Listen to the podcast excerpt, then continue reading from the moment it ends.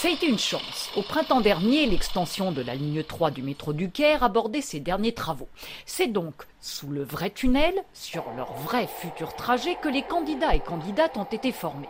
Pouvaient postuler tous les diplômés sachant parler anglais. Avec cette différence d'emploi du temps, les conductrices n'ont pas d'horaire de nuit.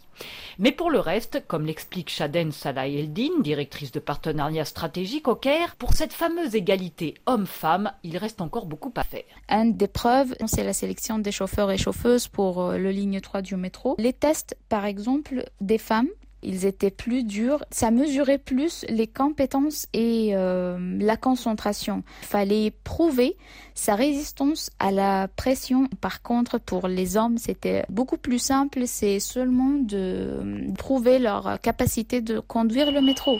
Des articles dans le monde entier, aux journaux indiens, américains, japonais, Indomar et Suzanne Mohamed, les deux premières conductrices du métro égyptien, ont expliqué leurs débuts, parfois désagréables, les hésitations des hommes et même des femmes encore persuadées qu'une dame au volant d'un métro serait moins stable, beaucoup plus stressée qu'un conducteur.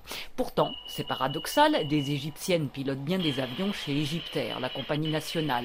Elles conduisent aussi des voitures individuelles. Mais comme le dit Violaine Gagné, directrice de programme de non gouvernementale Plan International France, sur les routes en Égypte, la véritable égalité arrivera quand on ne se posera plus aucune question en voyant une femme au volant d'un bus public ou d'un train égyptien. Le choix de la formation, hein. en lisant les témoignages de ces deux femmes, on réalise bien qu'elles ont choisi ce métier, j'insiste très fortement. Malheureusement, une situation dans laquelle se retrouvent beaucoup de femmes et les femmes égyptiennes en particulier, la vie est souvent un peu subie et pas forcément choisie d'un point de vue professionnel, même aussi personnel. Deuxième chose, le fait d'avoir ce travail présente aussi une avancée importante sur l'accès des femmes à l'économie formelle. Il y a peu de femmes qui travaillent en Égypte, hein, seulement 14%.